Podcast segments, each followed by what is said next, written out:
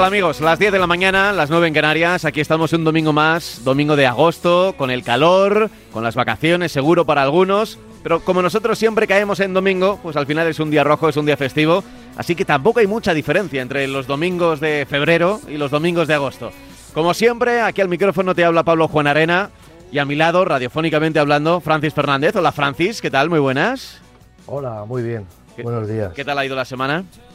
Bien, tranquila, como siempre. Ahora, pues con estos veranos y más en agosto, que parece que, que todo se ralentiza un- mucho más. O sea, si ya estaba un poco ralentizado por la pandemia, pues ahora parece que todo se está ralentizando un poquito más. Más que nada, si, nos- si todavía estamos en las grandes ciudades y vemos que todo el mundo pues ha, ha desaparecido. ¿no? Ya. Bueno, ya. bien, tranquilo. Ya digo que, como siempre digo, con las mismas precauciones que antes de ser vacunado, es por eso insisten mucho la, toda la, los responsables de sanidad, que hay que seguir teniendo muchas eh, precauciones. Nosotros seguimos yendo con la mascarilla, porque yo creo que es una es, es un elemento que yo creo que al final se va a quedar con nosotros para bastante tiempo.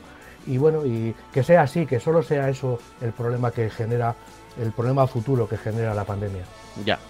Que solo sea eso, que solo sea eso. ¿Te acuerdas cuando veíamos a turistas, sobre todo orientales, japoneses, Sí. chinos, que venían con mascarilla y que decíamos, qué raros estos de aquí, que, Sí. que no se quieren juntar aquí con la gente, que no... Bueno, Sí. pues fíjate. ¿eh? Pues ahora Fíjate. estamos todos.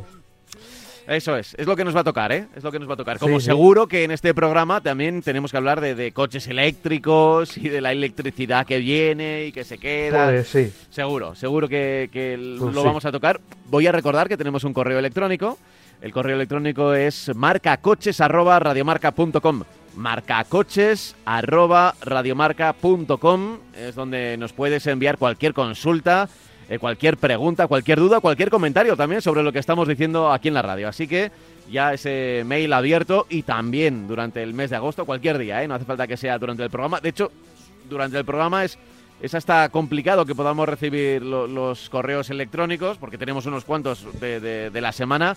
Así que bueno, le, le vamos dando salida sobre todo a los más interesantes, a los que creemos que pueden interesar más a la audiencia. ¿De acuerdo? Bueno, vamos a empezar. No me enrollo más, que seguro que hay mucha gente que ya quiere eh, escucharte hablar de, de coches y, por ejemplo, de las propuestas de ANFAC y de Faconauto para el coche eléctrico.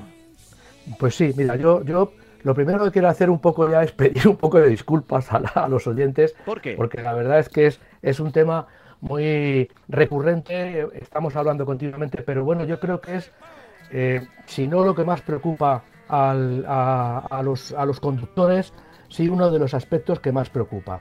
Eh, ¿Qué coches se van a poder comprar? Es cierto que el 80% de la gente, el 75% de la gente, de momento, de momento, no está pensando en comprar un coche eléctrico, bien porque no, no soluciona sus problemas de movilidad, o también, y yo creo que es el, en el mayor de los casos, por el precio que tienen. Pero lo que sí es verdad es que ese resto que están pensando en comprar un coche eléctrico, mi intención, nuestra, nuestra intención, la intención del programa es que no se equivoquen. Es que, eh, digamos que, eh, por supuesto, somos partidarios del coche eléctrico, pero en según y qué condiciones. Eh, nosotros no queremos que haya personas que se compren un coche eléctrico, que hagan el esfuerzo de comprarse un coche eléctrico y luego se den cuenta que tenemos un coche que nos sirve para mucho menos que nos podía haber servido un, coche convencional con un motor térmico que hasta ahora se puede comprar y se puede circular con ellos sin ningún tipo de problemas ni restricciones, salvo las que tenemos en las ciudades, que yo creo que son más, no tanto que también por el tema de la polución, evidentemente, de cara al oyente, de cara al conductor, el entrar en una ciudad, pues digamos que hay que evitar eh, movernos por las ciudades porque eh, contaminamos, contaminamos y la gente que vive en las ciudades pues lo sufre, pero también un poco porque es muy incómodo moverse en las ciudades. Entonces yo creo que para la ciudad lo mejor en todos los sentidos, tanto por la comodidad, incluso por nuestra comodidad, es movernos en el transporte público. Pero bueno, pero salvo esto, pues hombre, el, el coche, cualquier coche, un coche diésel o gasolina nos va a dar eh, los mismos resultados a nivel práctico que los que nos estaba dando hace unos años. En eso no, ha fabricado, no ha, no ha variado, ¿no? Eh, estamos viendo todas las restricciones que, todas las, digamos, las, las eh, opiniones encontradas que hay entre lo que, lo que quiere hacer la administración y lo que los grandes representantes, en este caso ANFAC y Faconauto, pues eh, están, están hablando.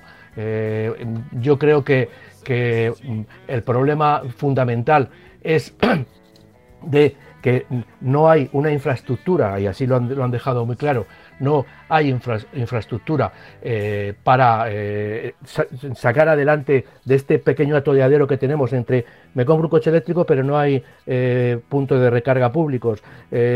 como no hay puntos de recarga públicos no me compro un coche eléctrico. Bueno, pues los fabricantes no se pueden estar quietos en, este sentido por lo que se avecina y ya digo que tanto ANFAC y Faconauto han presentado una propuesta para que el coche eléctrico digamos que se vaya consolidando y funcione como lo está haciendo en el resto de Europa. Su objetivo fundamental es tener 340.000 puntos de recarga de acceso público dentro de nueve años, en 2030.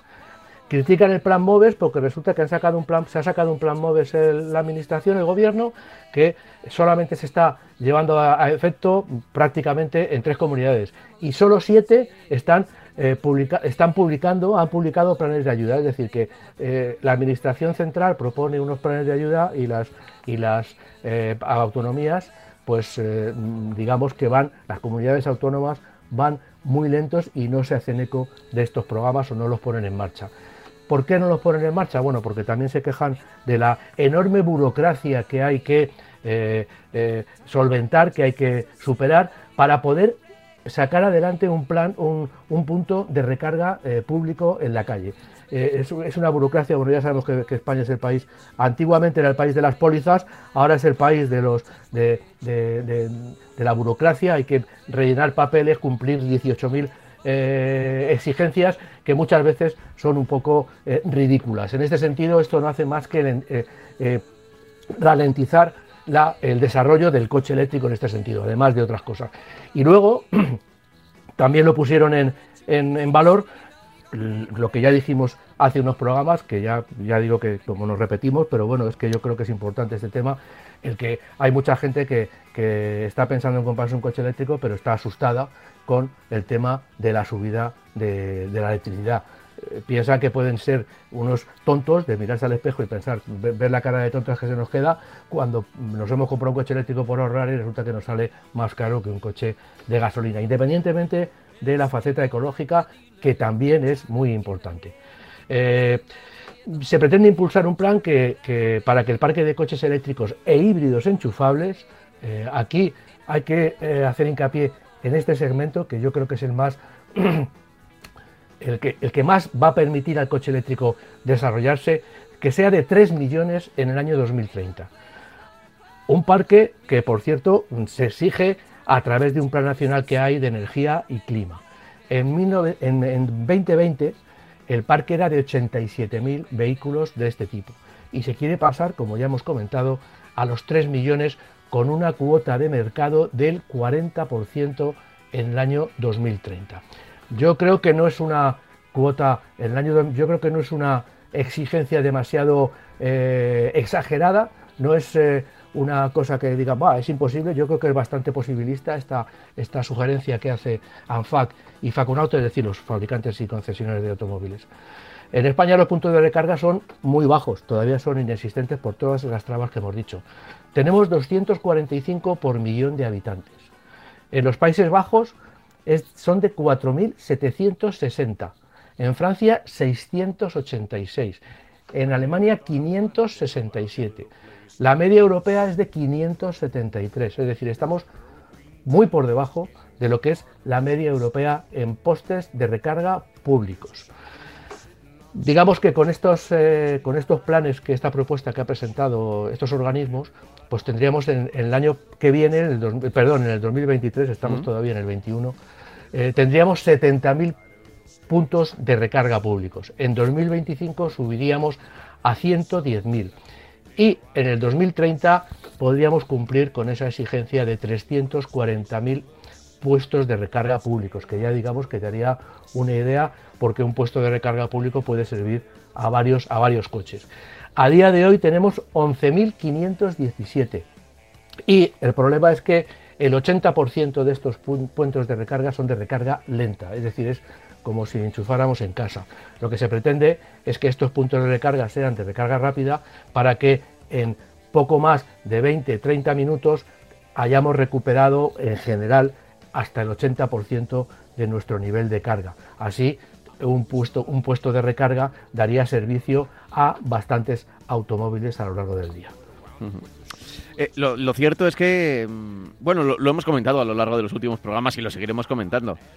El tema de la electricidad eh, es que merece, merece una reflexión profunda. Merece que, que mucha gente de los que toman decisiones, de los que tienen presupuesto, es decir, casi siempre ministerios u organizaciones, incluso la propia industria, se sienten a hablar y digan, mira, esto, este es el camino que tenemos que tomar hasta 2050. E intentar hacerlo, porque muchas, muchas cosas me van pareciendo, no, no lo que acabas de contar, ¿eh? pero pero me, van pareciendo parches por aquí. Bueno, pues venga, vamos a colocar en, en, esta ciudad, vamos a colocar cuatro postes de recarga. Y con eso parece que ya está todo solucionado. Y no es así.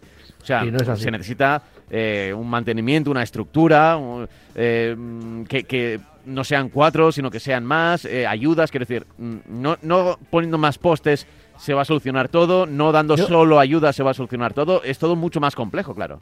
Yo sinceramente pienso que la pelota está en el tejado de la administración, es la administración la que tiene que romper, digamos, este impasse que tenemos. Eh, los, las fábricas de automóviles ya han dicho lo que, hasta dónde pueden llegar, pero lo que no pueden pretender la administración es que, como dijimos el otro día, que las gasolineras las monten las marcas. Es decir, yo creo que aquí hay que dar una salida eh, más o menos airosa y obligar o subvencionar que todas las eléctricas, las empresas eléctricas, lo mismo que las petroleras, las empresas eléctricas, que también pueden ser petroleras. Yo estoy seguro que muchas petroleras están pensando también en meterse en este negocio, que muchas, que las empresas eléctricas eh, eh, y también la administración, ya digo, con ayudas a estas empresas que monten esos puntos de recarga. Lo que no pueden exigir es que, como ya hemos comentado en muchas ocasiones, que sean los propios fabricantes, ya lo están haciendo en Europa, ya han creado esa gran eh, reunión de fabricantes para sacar para montar esos puntos de recarga en Europa, pero lo que no puede pretender es que solamente sea, sea así. Es decir, la Administración tiene que también ayudar, eh, como tú decías, en, que pongan esos puntos de recarga pongan a disposición del ciudadano. Eh, aquí hay un hazlo tú que yo no puedo o, o por qué no lo haces tú y al final pues eh, se está retrasando mucho los planes y como en esto, como en todas las cosas, aparte de la burocracia, pues seguro que vamos a llegar a un punto en el que vamos a estar, como en otras cosas, a años luz del desarrollo del coche eléctrico, eh, como que está sucediendo en Alemania, en Suiza, en, los Países Bajos, en, Bélgica, en muchos países del centro de Europa. el coche eléctrico se está desarrollando sin problemas, entre comillas, con las con la practicidad que tiene, es decir, eh, eh, esos puntos de recarga que tienen tantos en, el Países Bajos lo que está permitiendo es que los coches se vayan moviendo, evidentemente son países más pequeños que España, pero se están moviendo y están eh, permitiendo que el, medio ambiente mejore en, una cantidad muchísimo. Entonces yo lo que quiero decir con esto es que la administración es la que tiene que liderar este desarrollo del coche eléctrico, y, no los fabricantes de automóviles, porque ya digo que es absurdo que se pretenda que los fabricantes de automóviles lideren. Los fabricantes de automóviles nos proporcionarán coches eléctricos fiables, coches eléctricos con mucha autonomía, con unas baterías estupendas y con una seguridad también magnífica, pero es el, la administración la que tiene que liderar este desarrollo. Sin olvidarse de los que se quedan un poco fuera de juego. Y a ver, eh, esto, por ejemplo, ocurrió con, las minas de carbón, ¿no? En nuestro país, que de repente eh, dejamos de depender de ellas, pero no hubo un plan para reciclar todo, toda la industria que se había creado principalmente en el norte de España alrededor de las minas, ¿no? No, no, hubo un plan muy claro. Eh, a ver, claro, decir que hay que ayudar o pensar también en las petroleras es demasiado pensar porque, porque ganan mucho dinero y son multinacionales, y... pero es que en su mano también está eh, como tienen ese poder y ese presupuesto y ese dinero, eh, que pongan trabas o no al desarrollo de lo eléctrico, que se pasen a lo eléctrico. Lo vimos hace unos años con, con el desarrollo de las GLPs. El gas licuado de petróleo, como es un derivado del petróleo, también las petroleras eh, tenían acceso a ese combustible y pues en muchas gasolineras de repente surgió un surtidor que era de, GLP. ¿Qué ocurrió con el, gas natural? Pues que no es un derivado del petróleo, es, es, un, es una forma de combustible que no controlaban muchas petroleras, ¿no? Entonces no la tenían. Y, claro, no había, no, no, ponían en sus, en sus gasolineras, no, en algunas sí, ¿eh? pero, pero no tan mayoritariamente como el gas licuado de petróleo. ¿Y qué ocurrió? Pues que el GNC pues, ha ido un poco desinflándose, o por lo menos se ha quedado ahí de una manera un tanto residual. ¿eh? residual. Y, y, claro, para la electricidad, no digo que vaya a ocurrir lo mismo, la electricidad viene con mucho más empuje que, que el gas, el licuado de petróleo y el gas natural. Pero, claro, las gasolineras todavía tienen mucho poder y, y hay que hay que contar con ellas, ¿eh? hay que contar con ellas, porque si no, si no cuentas con alguno de los agentes de, todo este problema. Claro, pero yo lo que creo es que el hielo, el hielo lo debe romper la administración y cómo. Sin duda, sin duda. permitiendo o ayudando entre comillas o no sé cómo lo diría. A mí la palabra subvencionar me parece un poco. Si no es negocio, las petroleras no van a invertir en postes de recarga eléctrica. Si no es negocio, las empresas eléctricas no van a invertir en postes públicos de recarga. Es decir, porque primero eh, son caros y segundo no hay coches para, para dar servicios. Yo no voy a poner un poste para que me recargue un coche cada semana. Eh, ¿qué, quiere decir, ¿Qué quiero decir con esto?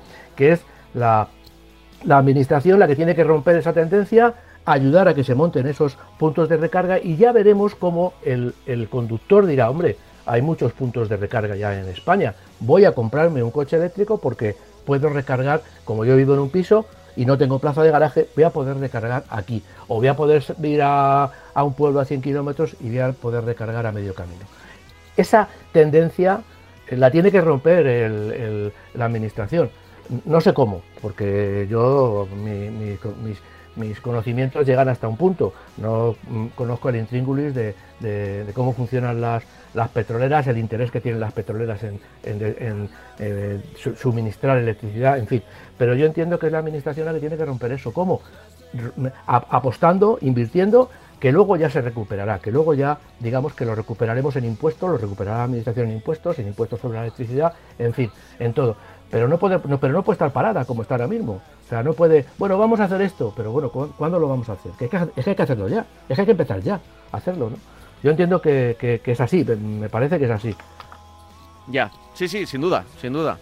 Eh, estamos en una situación en la que o todos ponen de la mano o con que haya uno que tire hacia otro lado, eh, eso va, mm, eh, va a tardar. O sea, si alguien pone piedras en el camino o no hace todo lo que tiene que hacer, como puede ser la, administración, pues eso todavía se va a retrasar.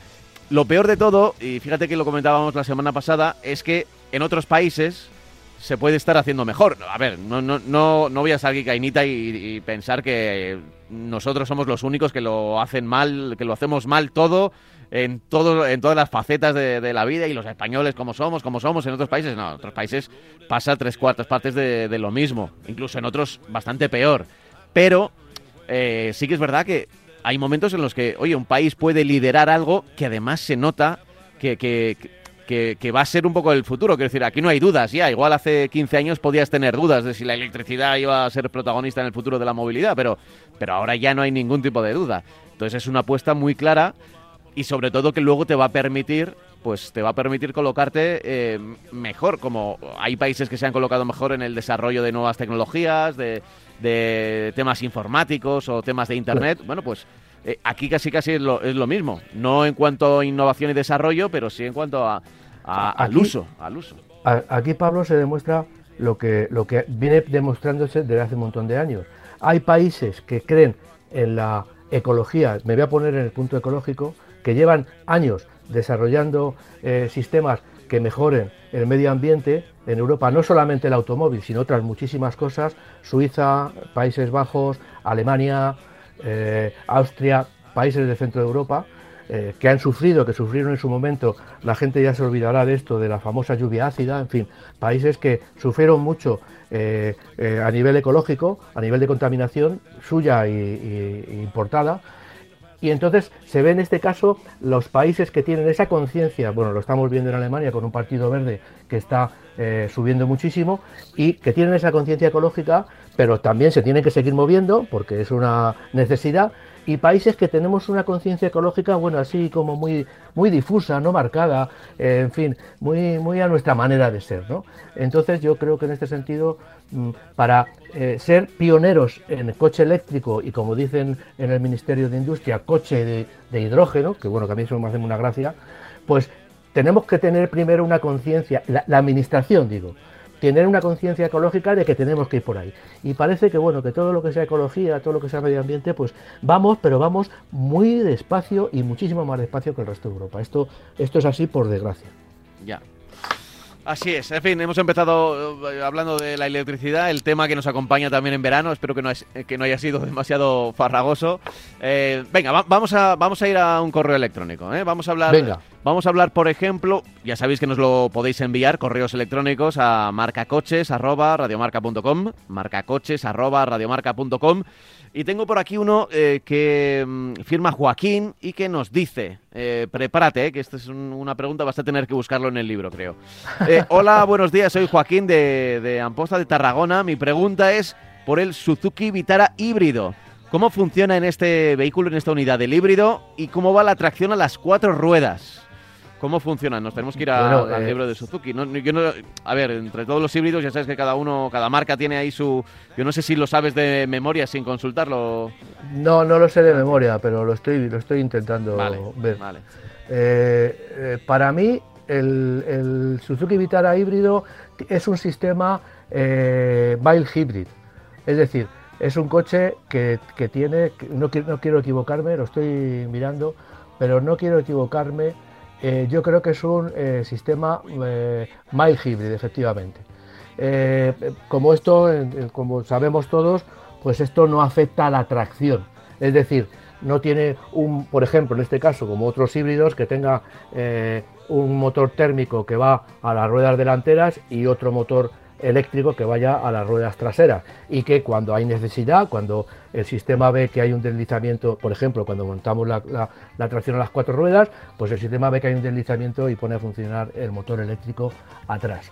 Eh, en este sentido, yo es un coche, Suzuki ha estado buscando, ha estado pretendiendo conseguir la etiqueta, esa etiqueta distintivo medioambiental eco con estos sistemas mild hybrid. Entonces, ¿qué es lo que sucede? Pues que como el sistema, de, el sistema mild hybrid no tiene, eh, eh, digamos, conexión directa con las ruedas, pues el sistema de tracción total es como todos los que tiene, como, como en un coche convencional. Eh, tendrá una, en este caso, supongo que tendrá, será desconectable, tendrá una tecla y cuando nosotros le demos, pues el coche conecta la tracción integral. Eh, pero ya digo que, ese pequeño, es que eh, es un motor eléctrico pequeñito que sustituye al alternador, entonces lo que hace es que cuando nosotros eh, cuando le, pedimos máxima aceleración o cuando arrancamos, él nos ayuda, pero nos ayuda con muy poquita potencia.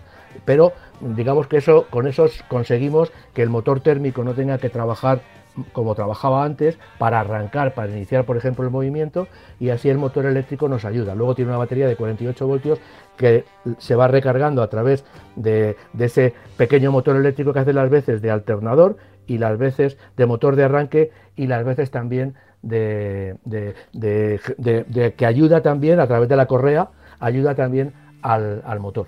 Eh, yo creo que, vamos, yo creo que no, me equivoco en que esto funcione igual. la tracción integral, ya digo, que es una tracción integral eh, convencional, o sea, no, no tiene muchas diferencias, es, mecánica y no como ahora, como esos inventos que están haciendo eh, de poner un motor eléctrico para la tracción total y el motor térmico utilizarlo en el otro eje.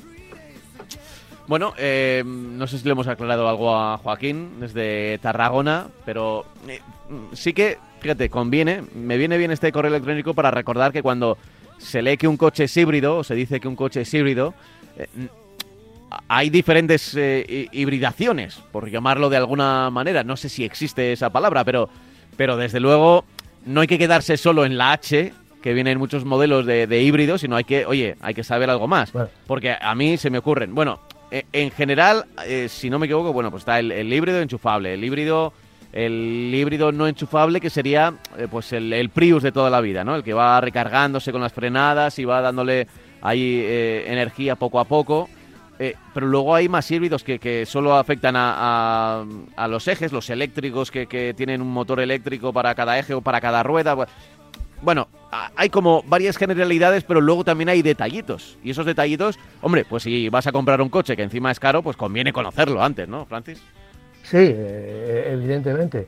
Eh, en este sentido, yo lo que, lo que te, quería comentar, yo, yo entiendo que, hay dos sistemas, dos sistemas para, simplificar el tema. Yo creo que hay dos sistemas híbridos.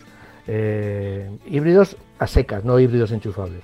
Uno que, que, ayuda a, las ruedas, que, tiene incidencia en las ruedas y que, y que nos permite movernos poco o mucho, generalmente muy poco, son dos kilómetros, con el motor eléctrico, que el motor eléctrico digamos que el motor de explosión está parado y el motor eléctrico mueve el vehículo durante un, poquito de tiempo, sobre todo también en la, fase de, arranque. Y otro sistema que es el que se está imponiendo en todos los coches, porque lo que pretenden, como tú dijiste el otro día, bajar los consumos para evitar multas, esa es la realidad del sistema, pues eh, eh, que, son una cosa muy simplificada, muy, muy limitada, no, tiene, no llegan a las ruedas y es como si alguien nos empujara por detrás en determinadas circunstancias. Bueno, pues esos coches son legión ahora mismo, todos los coches que están saliendo nuevos tienen este sistema.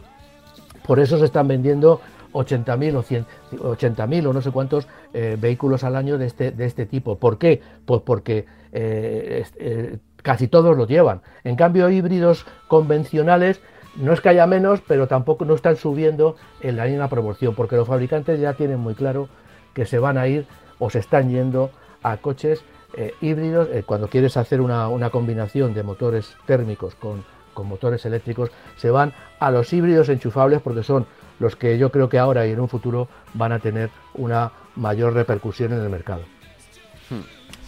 Bueno, eh, lo importante es que no se queden solo con que un coche es híbrido, sino que, claro, puede tener una hibridación leve o puede tener una hibridación mayor, o, o sea, que, investiguen un poco más, ¿eh? que sean curiosos en ese sentido para que ahora que a todos se le pone la, etiqueta de híbrido, pues tener un poco de cuidado. A ver, no digo yo que, vayan a engañar, pero sí que hay que conocer el vehículo que, que, vas a comprar, porque eh, lo decíamos aquí, o sea, todos nuestros, nuestros vehículos eh, incluso los de gasolina y diésel, son en cierta manera, o sea, si, te pones estricto, podría ser híbrido en el sentido de que tiene un alternador que sirve, que la corriente eléctrica sirve para encender el motor, para hacer la chispa, la primera chispa y tal.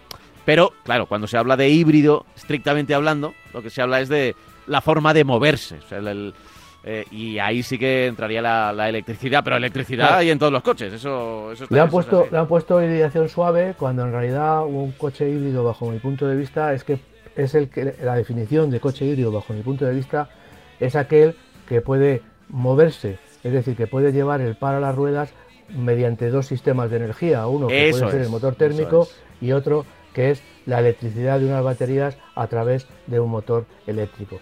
Este sistema que le llaman Mild Hybrid, bueno, pues yo no sé quién ha sido, la verdad es que una persona brillante, porque se ha adaptado. Algún departamento de marketing. Claro, pero en realidad, bajo mi punto de vista, no es un coche híbrido. Lo que pasa es que, bueno, ya nos estamos moviendo a ese nivel y a las marcas les ha venido muy bien porque te están vendiendo una cosa. Es el conductor, el comprador, el que tiene que informarse de qué sistema es, porque claro, un coche híbrido, también es verdad que el precio le va a decir también eh, para dónde va, porque un mild híbrido es mucho más barato que un híbrido convencional. Pero también se tiene que informar porque la diferencia luego en la práctica es que en ciudad un coche híbrido con mayúsculas pues nos va a ahorrar más combustible que un mild hybrid. ¿eh? O sea que digamos que porque evidentemente si arrancamos de un semáforo y, lo hacemos en modo eléctrico y andamos 200 metros con ese sistema, pues lógicamente estamos ahorrando mucha más gasolina o, perdón, gasolina, si en el caso de híbrido, porque de momento no hay, vamos, ha habido, pero ya no hay híbridos diésel. Y en cambio los mild hybrid sí se están montando también en, motores con motores diésel. Sí, sí, sí, también con diésel, que bueno, es una, es una buena opción. O sea, si, lo que se busca es gastar. Eh, pues sí, sí, sí, es una buena opción. sí. es una buena opción. Sí, sí, sí. Bueno, vamos a seguir adelante. Teníamos por ahí los números de las ventas en el continente, ¿verdad? rápidamente lo doy. Eh, ya estamos hablando siempre que, que, bueno, que el año pasado fue un año totalmente atípico y, vamos a ver si podemos comparar ya pronto con este año, porque bueno, para ya nos, nos, va a dar una idea real. Digamos que estos datos son optimistas, entre comillas. Bueno, se han, se han vendido eh, un 10,4% más de coches en Europa en junio y eso representa que en el primer, en el primer, eh, en los primeros seis meses de este año sea, la, cuota, el, mercado ha subido un 25,2%. España eh, ha subido en junio, perdió un 17%, mientras que, no, subió un 17%, perdón. En, en, en Alemania, en Italia fue un 12,6% y, y en Francia eh, perdió un 14,7%. Hay una hay una, un dato aquí que, bueno, eh, habría que buscarlo y yo no lo he encontrado. ¿Por qué Alemania, por qué Francia ha perdido un 14,7% de ventas en junio con relación al año pasado? Supongo que el año pasado fueron unas cifras extraordinarias. ¿no? Eh, luego tenemos por marcas, por, por, por grupos industriales, pues tenemos datos, Volkswagen sigue en el mismo grupo, se está recuperando muy bien, está tomando el liderazgo del, mercado eh, europeo, mm, con, marcas eh, como Volkswagen, que tiene una subida de un 25,7%, un 25% en los seis primeros meses. Hay un, dentro del grupo Volkswagen hay una cifra que a mí me, gusta mucho, que es que eh, SEAT ha subido un 43,6% en junio y está subiendo un 40,8% en, en los primeros seis meses. Es la marca del grupo Volkswagen eh, que más ha subido y, yo creo que es una marca, es, es una de las marcas, eh, Jeep ha subido más, pero bueno, no tiene el nivel de, ventas de, SEAT. Es una de las marcas del grupo Volkswagen, insisto, que más, que mejor y más está recuperando. Incluso yo creo que pasar de 28.000 eh, coches en 2020 en junio a los 40.000, eso representa eh, que la marca lo está haciendo bien, que tiene un producto ahora mismo estupendo, nunca ha tenido un producto mejor, incluso se permite el lujo de ofrecer la marca Cupra, que está teniendo mucha repercusión, muy buena repercusión en, Europa y que yo creo que ya digo que es una, una marca de las que eh, están marcando diferencias, perdón por la redundancia, con, relación a otras a otros eh, firmas del grupo, porque por ejemplo la que más sube es, eh, es Audi, Audi que sube un 25,9, o sea, digamos que SEAT está subiendo bastante y, bueno, nos tiene que congratular porque eso al final es dinero que, entra en nuestro país. luego hay otras marcas que están en el sentido contrario, Renault, por, bueno, los por grupos, primero Volkswagen, segundo Stellantis y luego Renault, ya Renault a mucha distancia. Estamos hablando de que, por ejemplo, Stellantis vende, ha matriculado 1.200.000 coches en, el, primer medio año y Renault está en los 530.000. Entonces la diferencia entre los grupos Volkswagen y Stellantis con el resto es enorme. Y bueno, Renault ha perdido en, en junio un 23,2%. Puede ser esto un poco la, explicación, que yo creo que, que, no es esta toda, toda de por qué eh, el mercado francés ha bajado. Luego tenemos otras marcas como Ford, que ha perdido un 28,9% en junio, y otra marca como Nissan, que también ha perdido un 18%. Hay marcas que, no... Lo de Nissan, bueno, está un poco explicable. Nissan tiene un problema de producto claro en, Europa, lo tiene desde hace mucho tiempo. Y, y lo de Renault, pues para mí no tiene una explicación, porque Renault está teniendo ahora mismo una gama, lleva ya tiempo, con una gama interesante e incluso con, coches electrificados. Pero bueno, esto es lo que hay. Ya digo que el mercado europeo está como está. Vamos a esperar a ver los últimos meses y sobre todo a ver cómo arranca el año, porque ya estaremos comparando con un año que ha sido excesivamente bueno, entre comillas, porque los porcentajes son siempre positivos y muy altos, porque comparamos con un año malo, cuando comparemos con este año 2020 vamos a ver en realidad cómo de bien la salud del mercado europeo. Eh, son los números en Europa, números interesantes, siempre, aunque claro, a veces eh, depende de lo que pasa en muchos países, claro, perdemos un poco el, la visión, ¿no? Tenemos la visión de, nuestra calle, del pueblo, de la ciudad donde vivamos y vemos esos coches. Y claro, los mercados son completamente distintos, a pesar de que estamos en el mismo continente y los modelos sean más o menos los mismos, pero es verdad que se desvirtúa un poco igual las, las conclusiones que podemos sacar desde nuestro pequeño punto de vista. Claro, para esto para las marcas es muy importante, para, para porque toman decisiones en conjunto dependiendo de, cómo de cómo funciona el continente y las ventas en el continente. Claro, y no y, además lo dijeron, lo dijo el otro día el representante de ANFAC, de Renault, que en un mercado donde no se venden coches, pues no se fabrican coches. Lo decía con los coches eléctricos. En un mercado en el que no se venden coches eléctricos, pues no fabricaremos coches eléctricos. Y, en un mercado en el que eh, no se vende, una marca no vende, pues no va a fabricar. Entonces ese es uno de los problemas que hay. Ya sabemos que las marcas pues no se casan con nadie y van a donde hay más eh, dinero, más ayudas, más subvenciones, mejor mercado. Y bueno, y, si el mercado es malo en Europa, pues se irán a, Sudamérica, se irán a, Estados Unidos, vamos a Norteamérica, o se irán a Asia o a donde sea. Ellos se van a ir a donde, donde saquen más dinero por su por el dólar invertido, ¿no? Entonces, eso es así y, son unas leyes de juego que a lo mejor son injustas, pero que son así, y no hay más tutía. Entonces tenemos que ayudar a que estos, que el mercado del automóvil se desarrolle lo mejor posible en España para seguir teniendo todas esas magníficas fábricas que tenemos.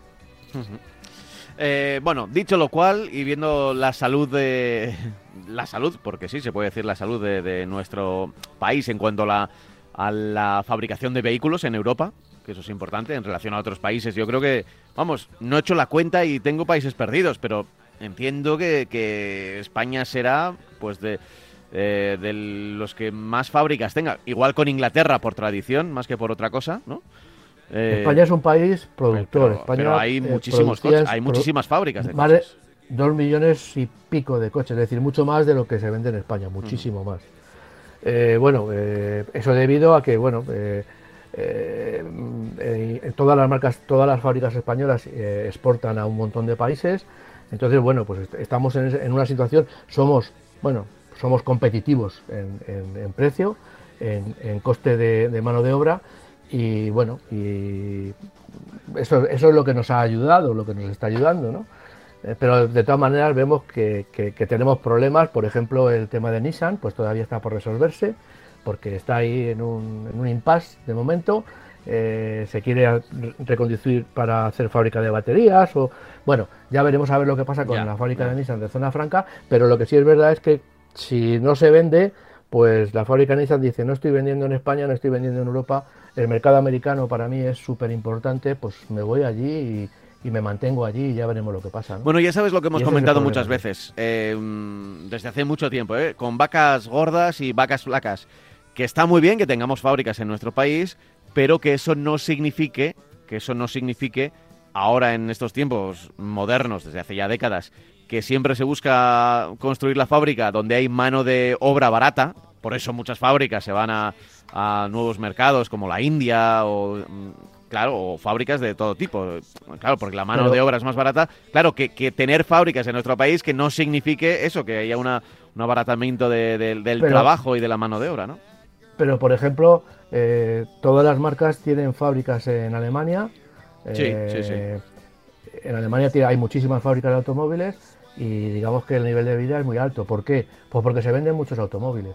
Entonces hay una relación que no es directa, pero sí tiene una relación entre yo fabrico aquí, que aunque la mano de obra no me resulta muy competitiva, pero estoy vendiendo muchísimos coches, con lo cual digamos que, por, transporte, por, por, un montón de cosas, me resulta rentable. Mientras que en un país en el que no vendo coches, pues tener una, una eh, fabricación, una fábrica con un volumen implantado de, un montón de miles de coches, pues a lo mejor no me rentable. Bueno, eso son ya digo cosas que, cada marca es un mundo en, en, ese sentido, en el de tomar decisiones. Y ahora más con el coche eléctrico, pues estamos viviendo una reconversión encubierta del sector, porque no es lo mismo fabricar un coche eléctrico que fabricar un, un coche térmico, no es lo mismo fabricar un motor eléctrico que fabricar un motor eh, térmico, que es mucho más complejo, lleva muchas más piezas y tiene un valor añadido mucho más elevado. Entonces, estamos viviendo, ya digo, una reconversión, que no se le llama así, pero es una reconversión encubierta y ya veremos a ver cómo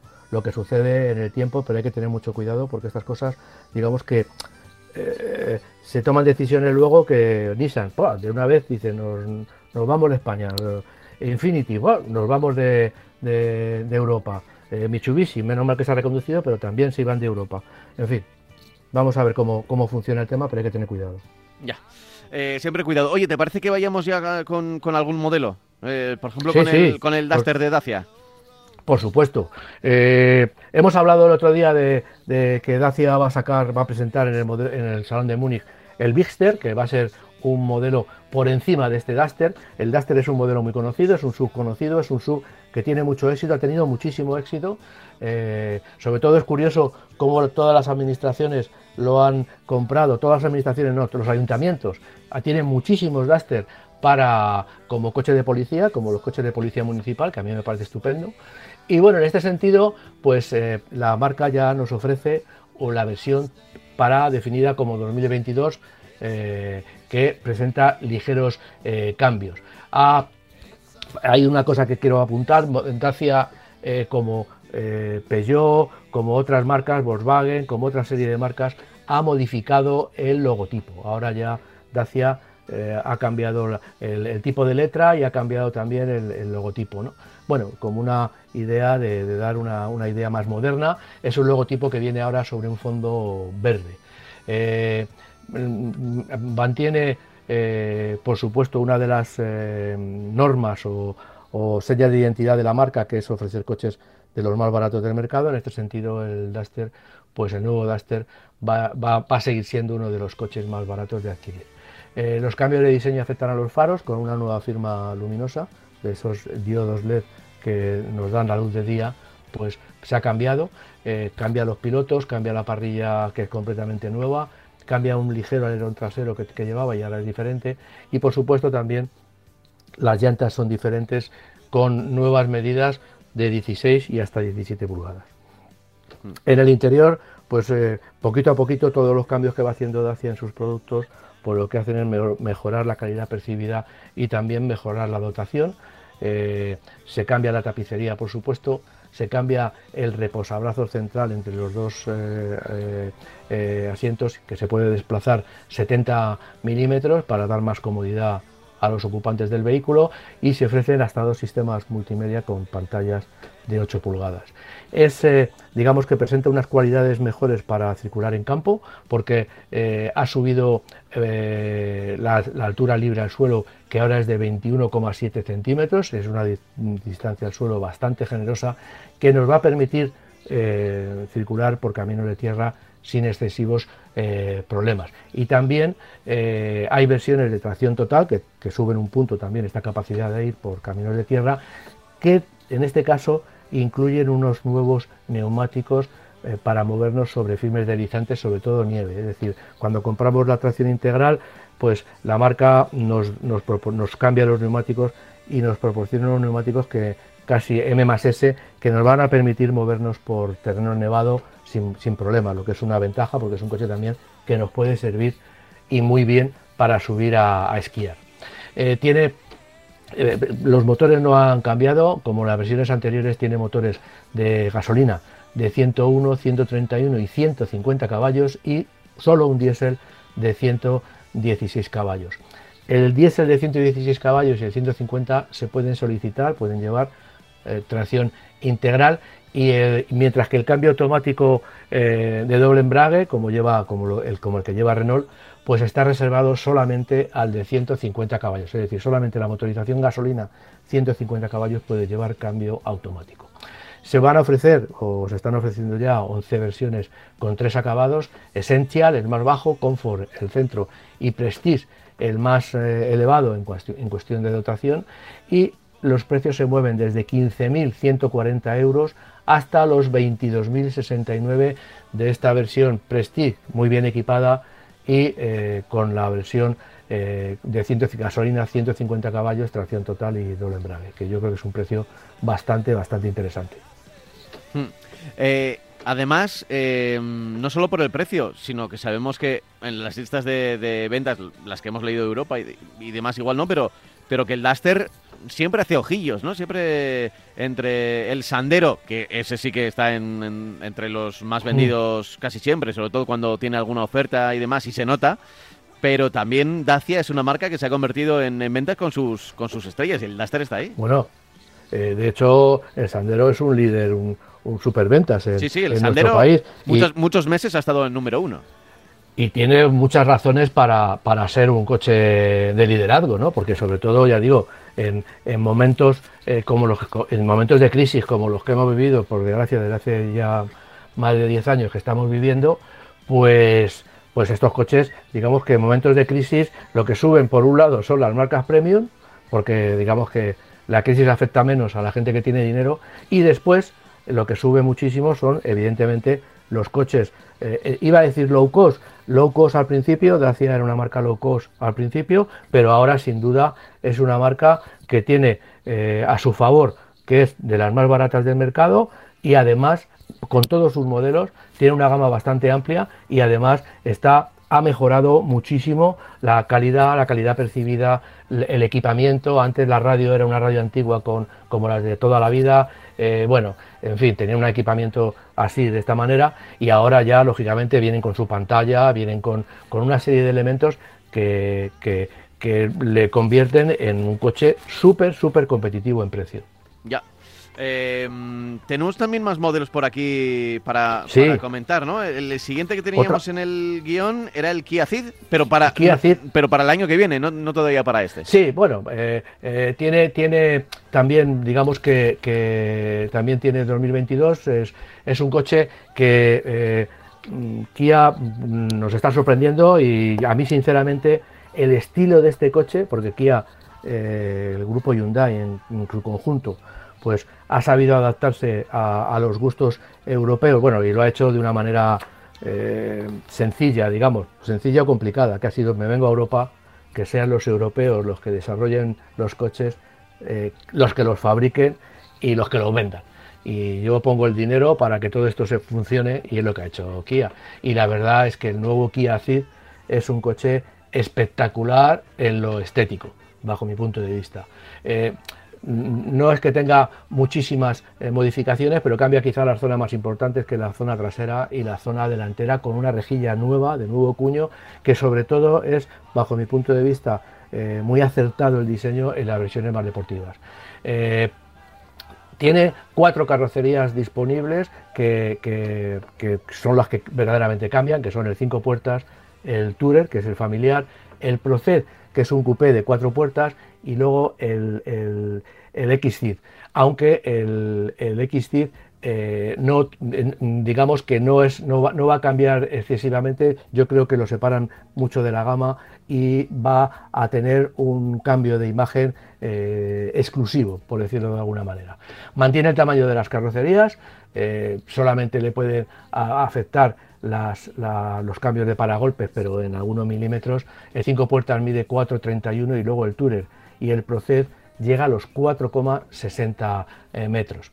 Ya he dicho que, que- se nota un cambio importante en el frontal. eh, los acabados eh, GT, los acabados más deportivos, son los que en los que más se nota. Lleva, este- en este acabado llevan unas nuevas tomas laterales, unas nuevas tomas centrales en el paragolpes delantero. Va a poder llevar ruedas de 16, 17 y 18 pulgadas. También cambia la firma lumínica en los faros delanteros y va a tener tecnología eh, LED desde la dotación más baja, es decir, cualquier coche de este de- del Kia Ceed va a llevar iluminación tipo LED y ya elimina las clásicas lámparas eh, halógenas para los faros delanteros. La gama de motores está formado por cuatro motores gasolina y un diésel. Eh, los primeros, pues sobre la versión tricilíndrica de 1.0 litros con 110 y 120 caballos. Después ofrece un interesante, bajo mi punto de vista, 1.5 de 160 caballos. Y luego remata con el clásico, y digo clásico porque se está utilizando en muchos modelos del grupo, el 1.6 litros de 204 caballos. Evidentemente en muchos modelos del grupo con un carácter más deportivo. Por último, también no abandona como otros modelos el diésel y ofrece el, conocido motor diésel de 1,6 litros y 136 caballos. Además, ofrece un híbrido eh, enchufable que lleva un motor térmico de 1,6 litros y en total da una, capaz, da una potencia de 141 caballos. Eh, como decíamos antes cuando hablábamos de la hibridación suave, eh, todas las motorizaciones el 1.5 de 160 caballos y el diésel de 136 siempre llevan el sistema de hibridación suave, mientras que el 1.0 de 120 caballos es opcional, en el de 110 caballos no lo puede llevar nunca. Eh, la caja de cambios son manuales de 6 relaciones o automáticas también de 6 para el híbrido enchufable y de 7 para el resto. Es decir, la caja automática es de 6 marchas para el híbrido enchufable y de 7 para todo el resto de la gama. Y las cajas de cambio manuales tienen ese sistema que está extendiéndose en toda la gama del, grupo, que eh, tiene el sistema IMT, que es un sistema que cuando nosotros no, aceleremos, no aceleramos, pues el coche desconecta la caja de cambios del motor para que el motor funcione al ralentí y eso es como lo que vulgarmente se denomina eh, circular a vela, que antes era exclusivo de los cambios automáticos y ahora ya eh, Hyundai lo ha desarrollado una tecnología especial que aplica también a los cambios eh, manuales. En el bueno, en el manual, en el manual se podía mm, forzar un poco, bueno, sí, no, y en el cambio automático también. Dejándolo ahí en punto muerto y... Claro, lo que pasa es que eso es una, eso es una cosa que irrecomendable, o sea, es una cosa que no se debe hacer nunca. Hay mucha gente que, lo hace porque está cambiando de marcha, deja ahí el embrague puesto, el punto muerto y si ve que el coche va, solo, pero es que claro, es que pierdes el control sobre el coche. Eh, Puedes perder el control. Eh, sobre todo que si eh. pasa cualquier incidencia y cualquier sorpresa y tienes, claro, al no tener la tracción, al no tener el motor engranado con el eje, eh, pues, pues este, pierdes. Este sistema lo que hace efectivamente es esto. Lo, que, lo único que ocurre es que en cualquier situación, cuando aceleramos o cuando pisamos el freno, lo que hace el sistema directamente es automáticamente engranar, con lo cual eh, en cualquier situación eh, estamos protegidos. Cuando llevamos el punto muerto somos nosotros los que tenemos que pisar el embrague y meter la marcha. Y eso es una operación que yo mm, sinceramente desaconsejo para ahorrar combustible. Eh, es automático, eso lo empezó a, sacar eh, Porsche para sus, modelos unido a una caja de cambios automática y ahora muchos fabricantes lo llevan para sus cambios automáticos y ya digo que eh, el grupo Hyundai lo ha sacado, Kia Hyundai lo ha sacado para incluso para cajas de cambio manuales. Pero ya digo, yo no sé lo que pasa ahí, o sea, yo digamos que no tengo esa sensación de ir en punto muerto, porque yo lo que hago, levanto el pie, el coche se, va moviendo igual, en cuanto acelero, el coche me va a responder y yo no tengo que hacer nada, con lo cual digamos que es eh, muchísimo más seguro, o sea, es, eh, es recomendable, mientras que la operación sin tener, sin ser automática, digamos que no es nada recomendable y peligrosa además. Sí, muy peligroso. Bueno, el interior, el interior cambia ya para acabar y lleva una enorme pantalla de 12,4 pulgadas e incluye todos los sistemas de seguridad que hay e incluso sistemas de seguridad que se, han utilizado presentan su, versión 2.0, es decir, versiones que son mucho más eh, eh, eficaces y eficientes en este sentido. Entonces, bueno, es un coche muy completo, es un coche que, que yo creo que va a dar mucho que hablar en los, en los próximos meses dentro del segmento de los compactos, porque aunque todavía no hay precios, pero, pero esto Kia siempre da precios muy competitivos. Pues hasta aquí hemos llegado.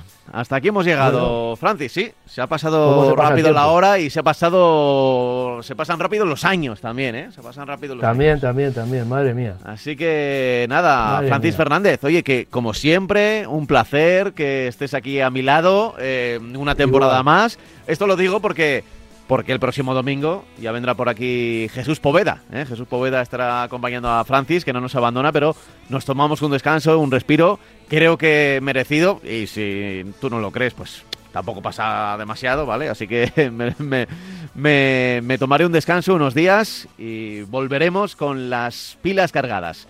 Así que, Francis, como te he dicho, ha sido un auténtico placer, como siempre, y nuestros caminos de los coches se volverán a encontrar. Te quería comentar que ha sido muy comentado en la radio todo esa, serie de artículos que has hecho sobre dos entrenadores, ¿no? Sobre dos, perdón, Dos, profesionales de la información. Sí, sí, que precisamente no se llevaron bien. No, no, no, nada bien, nada bien. Pero fíjate, así es la vida, así que te voy a despedir así. Saludos cordiales, Francis. Venga, hasta luego, hasta luego, un placer. Hasta siempre.